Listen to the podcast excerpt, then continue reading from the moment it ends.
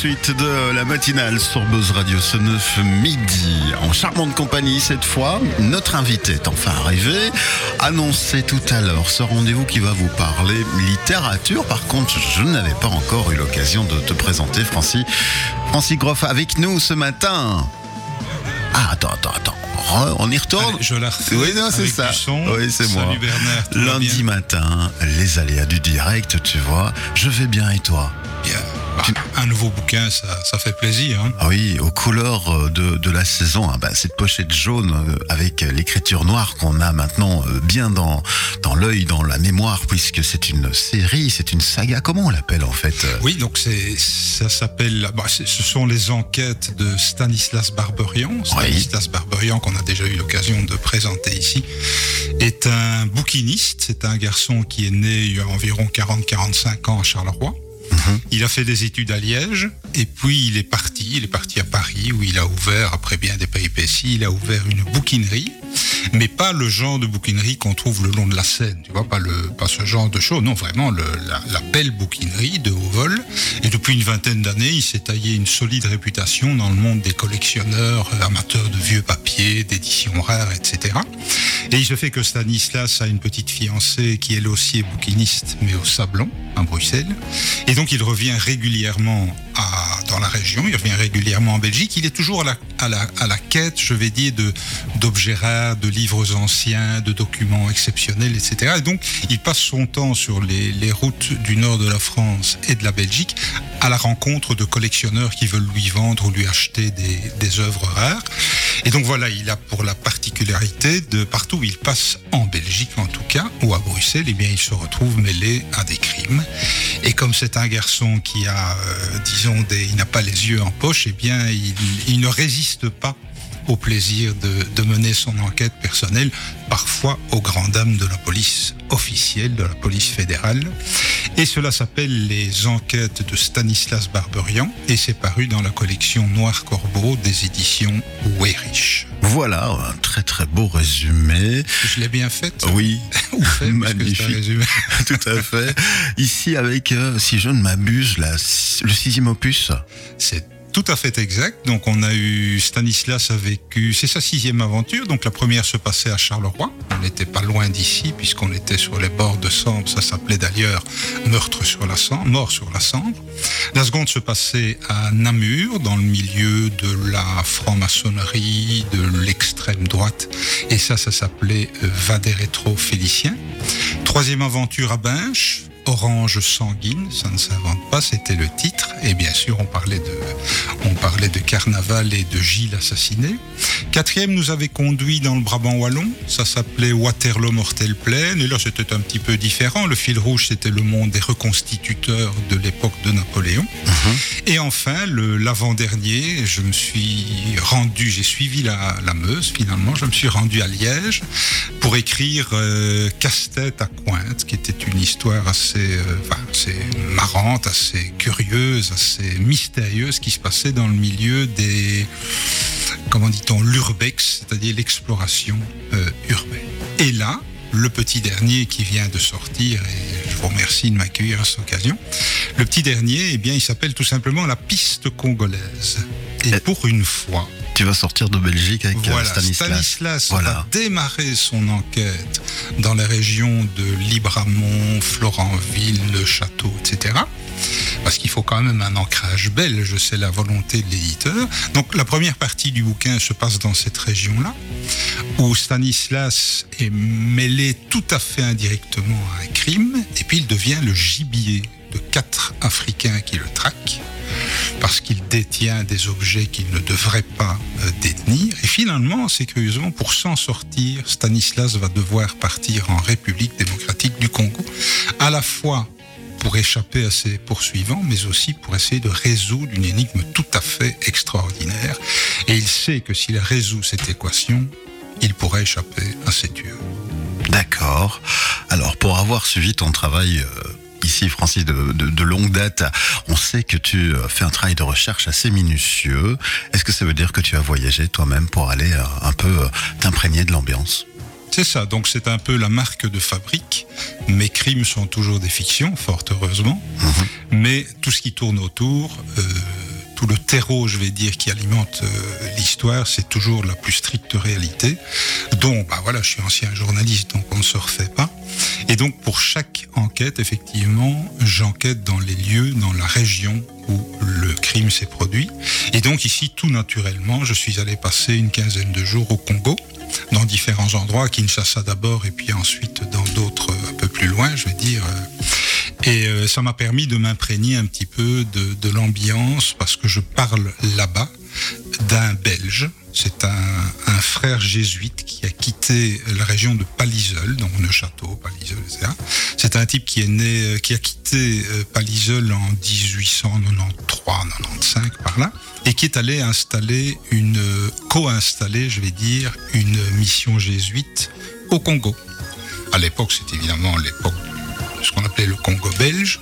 Mais ce type n'était pas franchement un pasteur. C'était un frère jésuite, mais pas un père. Et donc, lui s'intéressait surtout à la botanique. Et ce type avait un génie extraordinaire de la botanique. Et arrivé là, pendant plus de 40 ans, il a créé et développé un parc tropical qui est devenu un des parcs tropicaux les plus célèbres en Afrique, en Afrique noire en tout cas. Et il a implanté là-bas, il a amené des nouvelles sortes de légumes, de fruits, d'animaux, etc. C'est lui qui, par exemple, a amené là-bas les tomates, il a amené les pommes de terre, enfin bref, il a tellement développé de nouveaux produits alimentaires, produits de consommation pour les populations de cette région du Congo, ça s'appelait le, le Bas-Congo à l'époque, il a tellement développé la chose que, au fil des décennies, ses habitudes alimentaires ont changé chez les Africains, au point qu'on peut dire qu'il a révolutionné littéralement les produits de consommation quotidiens de la population africaine. Et donc, ce frère belge qui n'est pas revenu en Belgique, il est mort là-bas, ce frère belge, je l'ai suivi sur base d'une énigme que je ne vais pas euh, évidemment dévoiler ici, mais c'est vraiment passionnant parce que ça veut dire que j'ai vécu à cet endroit-là, j'ai pu fouiller ses archives. Il avait notamment des herbiers extraordinaires, tout ça rempli à plumes. Enfin, c'était donc j'ai pu vivre ça. Et d'un autre côté, je suis allé plus loin dans la, dans la savane, je vais dire, où là j'étais à la rencontre, c'est le deuxième volet de l'aventure, j'étais à la rencontre d'une religion qu'on ne connaît pas du tout ici, mais qui qui concerne environ 40 millions de fidèles dans le monde et ça s'appelle le kimbangisme. Et donc là, c'est une autre manière d'approcher l'Afrique d'aujourd'hui, en tout cas le Congo d'aujourd'hui. Et là, je suis allé à la rencontre de quelque chose que je n'imaginais pas. C'est un peu une, une, une religion à l'américaine. Enfin bon, ils sont installés dans un sanctuaire qui s'appelle la Nouvelle Jérusalem, là au bout d'une piste improbable. Et j'y ai passé 48 euh, heures. D'accord. Voilà, c'est vraiment, c'est vraiment aller à la, à la source, je vais à dire, la source. des renseignements. Tu découvres aussi, c'est la découverte. Est-ce que l'Afrique était déjà un environnement que tu maîtrisais avant, que tu connaissais un peu avant cette expérience-ci? Très sincèrement, j'étais déjà allé euh, au Congo, mm -hmm. enfin à l'époque du Zaïre, du temps de Mobutu, j'y étais allé il y a quelques décennies, 35 ans, 40 ans je pense, mais c'est vrai que j'ai pas mal voyagé dans ma carrière de, de journaliste, journaliste, de reporter. Oui. Et c'est vrai que j'ai toujours eu une passion pour l'Afrique, essentiellement l'Afrique noire. Donc j'ai un petit peu sillonné tout ça. Et c'était pour moi un plaisir de retourner au, au Congo, euh, où, bah, ma foi, j'ai pu voir l'évolution, la non-évolution du pays en 35-40 ans. Oui, j'ai envie de dire ça aussi. Peut-être que ça restait un peu figé quand même dans, ouais, dans le passé. C'est très sévère. Le constat n'est pas, le constat n'est pas du bon côté de la balance. Et tout ça m'a permis de rencontrer des gens, parce que sur place, je n'ai pas chômé. Ça m'a permis de rencontrer des gens que l'on retrouve, des acteurs des différentes choses, euh, que ce soit au niveau culturel, que ce soit au niveau de la médecine, que ce soit au niveau de la botanique. J'ai rencontré vraiment des têtes pensantes là-bas. J'ai aussi pu m'immerger un peu dans le milieu du journalisme d'investigation. Et tout ça fait, je pense, que ça donne un petit cocktail assez bah, je pense, amusant à déguster, surtout en cette période. Les vacances vont commencer. C'est toujours plaisant. C'est une petite énigme à la fois belge et congolaise. Et voilà, ça devrait plaire aux, aux lecteurs. La piste congolaise, bah oui, ce, ce, livre à mettre dans vos valises peut-être pour partir en vacances. -hmm. Si on devait déjà tomber dans le concret de la chose, euh, comment peut-on se le procurer? Nous sommes dans la région de Charleroi, je dis pour la, la plupart de nos, oui. de nos, auditeurs, donc il se trouve dans les, bah, la plupart des librairies qui se trouvent ici. On connaît les deux plus grandes, on connaît Molière au centre-ville et on connaît Huard à Mont-sur-Marchienne. Mm -hmm. j'en profite pour signaler que je serai en, en dédicace samedi prochain, ce samedi-ci, chez UR, entre 10h30 et midi et demi. Et donc voilà deux grands centres, mais d'autres librairies et du pays entier, évidemment, participent. le livre est dans plus de 50 euh, librairies pour l'instant, alors que ça vient de démarrer, donc c'est très bon signe. Et il est reconnaissable, hein, puisque, comme tu le dis, tu utilises bien ce, graphisme euh, et cette pochette jaune qui euh, se démarque bien, à mon avis, dans, les étals. Magnifique aventure, donc on va partir de l'Ardenne, hein, les forêts, ardennaises, et on va aller là-bas. Au fin fond du Congo, enfin de la RDC. C'est ça, les, la savane, la chaleur tropicale. On va ressentir ça dans ton récit. Très fort. Comme je l'ai moi-même, euh, ressenti. Voilà. Heureusement, je vivais au, bord du fleuve Congo pendant un certain temps, donc là, c'était plus, c'était plus supportable. Et puis je suis allé à la fin de la, saison sèche, mais on a commencé à avoir quelques pluies, donc euh, on a notamment testé ça euh, au fin fond de quelques pistes un peu spéciales. Mhm on a fait du bobsleigh. Euh, D'accord. je vous dire que quand il pleut sur une piste, c'est réjouissant. oui, oui, ça doit être aussi des paysans d'ailleurs de, vivre cette aventure. On ne sait jamais si on va en sortir vivant, quasiment. Hein. ça nous change de, ça nous change de Charleroi, bien sûr. Du confort, de, de, la, des qualités de la, des routes à Charleroi. On les refait hein, d'ailleurs à Charleroi, ça ne ressemble plus trop à des pistes, mais à une certaine époque, il y a pas si lointaine. C'est vrai. Hein. Par endroit, euh, voilà. C'était un peu ça. C'était assez chaotique. Hein. Mais euh, on peut dire qu'il y a des efforts de la ville pour euh, améliorer tout ça. Et ça, c'est bien. La piste congolaise, je me souviens bah, t'avoir reçu de nombreuses fois par rapport à, ces aventures hein, de Stanislas. je vais te poser la question, tu me réponds, tu me réponds pas. Est-ce qu'on travaille déjà la suite? Oui. ça, je m'en doutais, évidemment. Non, non, je vais être, allez, sérieusement, comme on se connaît déjà depuis six numéros, c'est pas, euh, je pense, je pense que après avoir fait un cycle de six épisodes, qui soit dit en passant, se lisent dans n'importe quel sens. C'est ça. Voilà. Les gens qui nous écoutent, ils peuvent commencer par le dernier ou peu importe. Mais je pense que je vais revenir sur mon terreau natal, c'est-à-dire dans la région de Charleroi. Mais c'est bien. Il faut ah parfois boucler des boucles comme ça. Mais c'est ça, oui, c'est un peu l'idée euh, pour mieux repartir oui. ensuite. Ben bon, voilà, j'ai une grosse partie du public ici. Euh, je sais que voilà, ce public est aussi euh, bien réparti en Wallonie et à Bruxelles. j'ai découvert un très très fort public à Liège, ce qui fait plaisir. Donc la guerre des bassins n'existe pas en matière littéraire. Mhm, mhm. Mais enfin voilà, donc je pense très sincèrement, rien n'est certain, mais je pense que ce serait sympa de revenir sur la région de Charleroi avec quelque chose qui en train de se dessiner, mais qui sortira des, sentiers battus, en tout cas des clichés habituels que l'on colle à la ville de Charleroi. Bien, bien, on te souhaite un, bon succès pour euh, ce travail de recherche à nouveau, parce que je le sais, tu vas vraiment te documenter au mieux. On le comprend, bah, Stanislas, il va peut-être bien s'en sortir face à ses tueurs, puisqu'il va... Mais, mais, mais ce qu'on ne sait pas, c'est comment. On ne sait pas comment et dans, quel, état. Mais c'est vrai que pour mes droits d'auteur, ce serait assez sympa qu'il s'en sorte, qu'il puisse vivre au moins une septième aventure. Tu n'as pas encore euh, mis ton héros euh, tellement en danger qu'il n'y ait plus d'avenir, en fait. Voilà. Il a quand même chaud. Ah oui, oui, je me doute que tu le mets à, rude épreuve, là, hein, mais, euh, mais on le sent courageux. Cet homme traverse les flammes, la savane, le soleil. Un enquêteur qui met à mal la, plupart du temps les, enquêtes officielles de la police. C'est un peu ça son problème. Hein. Mhm. C'est un homme qui... Voilà. encore une fois, on a face à soi des enquêteurs... Euh, je dis qu'ils sont traditionnels, ce sont des gens qui sont tenus par des procédures et c'est bien normal. Ils ont les, parfois les mains un peu liées.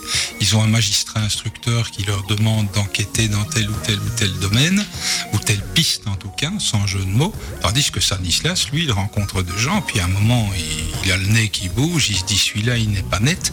Et là, il jouit d'une certaine liberté. Il n'a pas de pouvoir d'officier de police judiciaire, bien évidemment mhm. pas, mais il il peut en tout cas chercher par des moyens tout à fait légaux. C'est vrai que parfois il flirte un peu avec la légalité, mais il la respecte toujours. Et d'ailleurs, pour la petite histoire, les livres sont relus à la fois par un magistrat et par un, ex-commissaire principal de police qui amène leurs remarques éventuelles pour que je ne, que je ne mette pas le pied de côté. Encore qu'ici, c'était moins difficile parce que pour la partie belge, Stanislas ne se heurte pas de front, je vais dire, avec la police judiciaire. Bien au contraire, ça se passe euh, plus ou moins bien. Tandis qu'au Congo, ben, je vais dire, euh, sa relation avec la police est pratiquement inexistante. C'est lui qui va vraiment mener l'enquête à ses risques et périls et surtout à ses, à ses périls. Oui, oui, oui. Et à l'intuition. Mais voilà, en tout cas, on le comprend, c'est cadré, ça doit rester dans un certain réalisme, même si on est dans de la fiction. Mais euh, tu te bases sur des choses très proches d'une réalité qui aurait pu exister. Et les personnages sont eux-mêmes, comme je l'ai expliqué ici, sont eux-mêmes existants. Si, tu devais euh, définir un peu le style, est-ce que c'est du polar? Est-ce que c'est comment tu te définis avec cette, cette euh, écriture-ci? La question est vaste c'est tout le problème des, genres en mhm. littérature. Encore que certains considèrent que le polar n'est pas vieille guerre. Je dirais que c'est plus un polar qu'un thriller. Mhm. Ça démarre un peu, généralement, le, préambule est assez art, non pas que je fasse gicler le sang. non, mais on part sur quelque chose. Mais disons que c'est généralement un crime qui sort un peu de, l'ordinaire.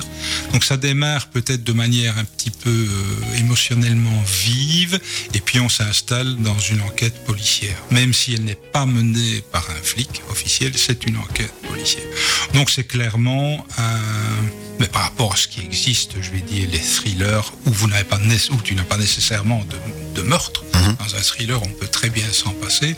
Par rapport aux fantaisies, par rapport à ce genre de choses, la, science-fiction. Donc on est très clairement dans un, dans un roman policier ici. Mais j'ai essayé d'y amener cette petite touche et c'est ce qui, il faut pas s'en défendre, ce qui agace parfois les gens, c'est que sans être pédagogique, si tu veux, je vais à la rencontre d'un tas de gens avant de me lancer dans l'écriture de mes bouquins. Imaginons qu'une action se passe dans une radio. Il est certain que je viendrai passer une demi-journée, une journée avec toi. Tu m'expliqueras un peu les ficelles du métier, tu m'expliqueras ce qui peut se passer, de manière telle que quand je restitue ça dans mon bouquin, je ne commette pas d'erreur. Mmh. Je pense que pour quelqu'un qui écrit, c'est un peu malheureusement ce qu'on voit dans les séries télévisées françaises. Il y a parfois de telles incongruités. On se dit mais c'est pas possible.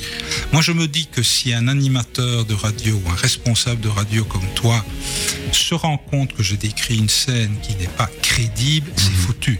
Parce que toi, tu vas fermer le bouquin en disant ce type est con, ou en tout cas c'est pas intéressant, il écrit n'importe quoi. S'il le fait pour quelque chose que je, connais, il le fait peut-être pour d'autres domaines aussi. Mhm. Donc c'est cette euh, petite recette qui je crois est, enfin d'après mon éditeur, ce serait assez original. C'est ce qui est en train de monter en puissance maintenant. Ça plaît beaucoup mais je suis parfaitement conscient qu'il y a des gens qui disent bah toutes ces anecdotes euh, finalement s'en passerait bien, tenons-nous à l'enquête pure et dure. C'est un choix. Je ne changerai pas. Je dis voilà, ça plaît à une majorité de, lecteurs. Si, en fait, il, il y a toujours un peu de documentation. Ce ne sont pas des guides touristiques, ce ne sont pas des guides historiques, mais on me raconte tellement d'anecdotes amusantes, mais qui sont totalement vraies. Parfois, je change évidemment le nom des, mhm, mhm. personnages, mais que c'est plaisant. Et ces anecdotes servent un peu à cimenter le récit que j'essaie de construire. Donc, il y a beaucoup de choses humoristiques, il y a des choses qui sont strictement historiques. Mais voilà, c'est ce qui fait qu'on pimente, on relève un peu la sauce du. C'est la formule, en fait, euh, que tu veux proposer. C'est ça. C'est la signature de, de ce projet-là. Et c'est tant mieux. Bah, ça a l'air en tout cas de plaire à beaucoup de gens. Merci en tout cas Francis pour ta, visite ce matin. La piste congolaise, sixième opus à découvrir partout. Hein. Chez Weyrich, chez Weyrich Édition. Oui, et évidemment, devons euh, citer évidemment la maison d'édition. Et euh, cette euh, édition, quand on parle de Noir Corbeau, c'est quoi en fait? C'est la collection de Polar qui a été créée spécialement en 2019. Et maintenant, nous sommes, euh, nous sommes quand même cinq auteurs, je pense, à nous mhm. partager. Donc c'est une collection qui, qui, fonctionne bien. Comme tu l'as souligné, une, ce sont des couverture qui se voit bien, on voit ça en vitrine, c'est du jaune pétant, on dirait, du jaune fluo. Et puis euh, une casse, une, une, écriture, une police noire, mhm. un peu spéciale.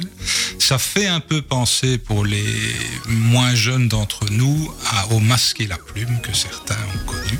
D'accord. Et euh, voilà, c'est un petit Moi, par exemple, je m'inscris un peu dans cette lignée des romans policiers classiques. D'autres, euh, ma foi, font dans un style plus actuel ou différent, plus violent, moi, c'est un choix que, j'assume. On est, disons, dans le, allez, dans le bon roman policier euh, classique, je dirais, avec quelques petites euh, innovations. Alors tu nous rappelles, si on veut te rencontrer, ça se passe où? Ça se passe oui, samedi donc ce prochain? sera, Entre autres, ce sera samedi prochain. Donc ce, samedi-ci, nous serons, je ne sais plus, le 18 ou le 17 Le 17, samedi 17, à la librairie UR à Mont-sur-Marchienne. Et ça se passera entre 10h30 et 12h30. Voilà, Merci à toi, une excellente journée, la piste congolaise à découvrir, à prendre avec vous sous le bras, dans la valise pour les vacances ou même chez vous, hein, sur la terrasse, dans votre lit le soir, quand vous avez du temps pour vous y consacrer. Une magnifique enquête, on peut le dire, une piste qui nous mènera jusqu'en Afrique grâce à Thérèse. Merci à toi. On va repartir en musique. Absolument. Tu le veux bien Un peu de tam-tam Non, malheureusement pas. Je serais un gars un peu énervé si je regarde la programmation Atomique Deluxe. Quand tu ne m'aimes pas, c'est du rock belge, franco-belge. Et euh, il nous revient ici en mode un peu énervé, je t'avouer. À bientôt À bientôt Buzz Radio, juste pour vous. Buzz Radio